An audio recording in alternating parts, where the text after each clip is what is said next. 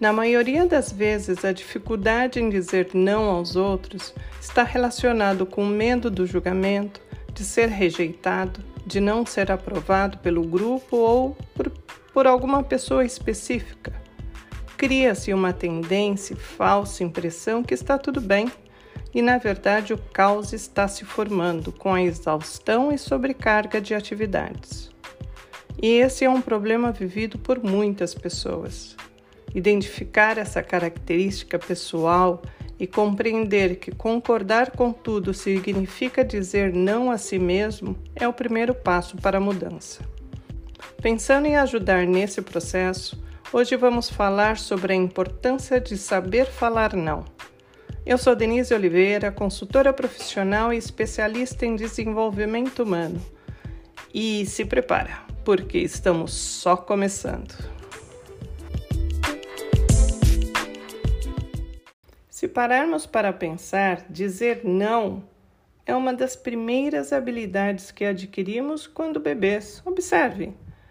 Eles se expressam e expressam suas vontades com clareza, sem se importar com quem está à sua volta. Porém, quando se tornam adultos, a maioria das pessoas perde essa capacidade de negar a um pedido, e não importa de onde venha. Tem um estudo nos Estados Unidos, da Universidade Cornell, conduzido durante 15 anos e foram entrevistadas 15 mil pessoas. É uma pesquisa muito bem embasada. A diretriz era muito clara, todos os grupos saíam com o mesmo roteiro. A sua equipe, a equipe, quem conduziu essa pesquisa foi Vanessa Bons, e a equipe, cada equipe saía com a mesma diretriz: abordar pessoas estranhas na rua e pedia que fizessem alguma coisa inesperada. Cada entrevistador tinha um número certo de indivíduos a questionar. E antes que se pôr a campo, antecipava quantos achava como uma resposta na manga que iriam atender a sua solicitação. Uma das solicitações foi pedir emprestado um celular porque o seu havia acabado a bateria. A expectativa do grupo era que 90 pessoas, 90% recusassem, mas 50 mais, mais do que a metade aceitou ajudar. E a conclusão deste, dessa pesquisa foi que, por influência, por fatores neurológicos e comportamentais, o ser humano tem uma tendência a dizer sim. O primeiro item que eles levantaram foi o instinto de cooperação. Por causa da vida em grupo, o sentido de colaborar são vantagens desde a pré-história. Viver em grupo era muito mais fácil de alcançar e buscar alimentos, por exemplo. Tem um outro item que é o instinto. O cérebro está programado para dar respostas rápidas, caso das afirmativas. Tem também a inércia. As pessoas não são treinadas para tomar decisões discordantes. E, e isso, para mim, está muito relacionado, esse item está muito relacionado ao Dizer não significa estar explicando o porquê do não. Aceitação é difícil superar o medo de desagradar os outros e ser criticado por isso. De novo, o medo da negação, da, da, do não fazer parte, do pertencimento, do, do julgamento, é, isso são temas muito relevantes da dificuldade de se dizer não. Não ser aprovado por um grupo é outro item que também acaba levando sempre a mesmo, o mesmo padrão de comportamento. E ao dizer sim, existe a expectativa da recompensa também. É notório que quem diz sim tem uma expectativa de, no final de concluída determinada atividade, que receba o seu reconhecimento, ou gratidão, ou elogios que acabam por massagear o ego, vamos assim dizer. Qual é a consequência que eu vejo disso tudo?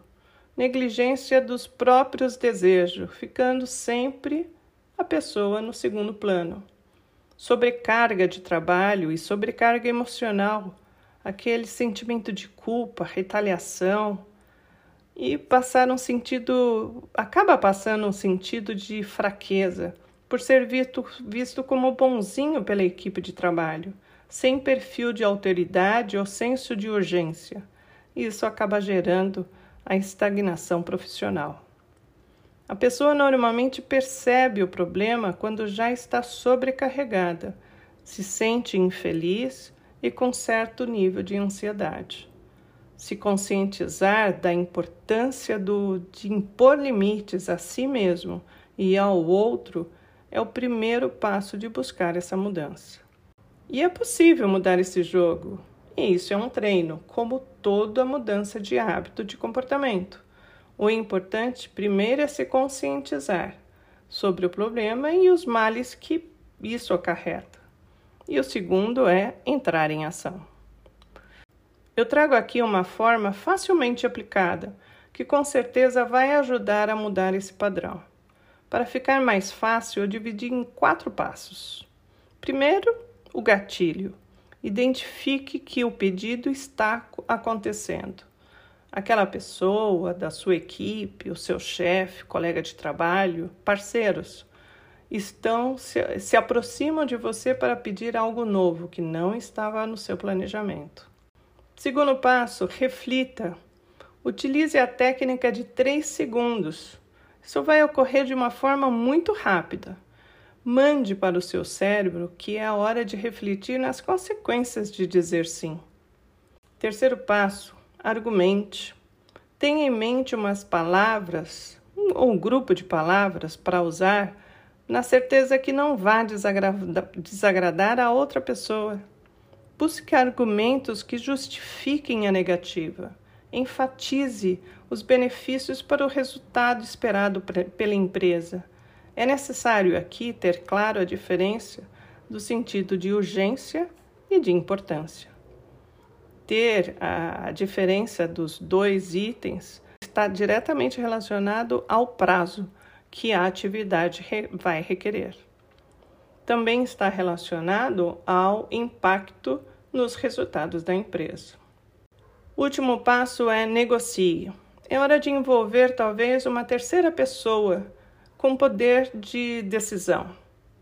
Envolva seu líder para ajudar na priorização de suas atividades. Afinal, ele tem a visão mais ampla dos negócios da empresa. E é isso. Eu tenho certeza que, se conscientizando do problema, se enquadrando nesse padrão de comportamento, estando com vontade e apto no momento certo de querer a mudança, seguindo esses passos, nessas ideias que eu compartilhei nesse episódio, tenho certeza que você será capaz de mudar esse jogo. E agora é um momento tão esperado, que eu adoro. Dica do dia.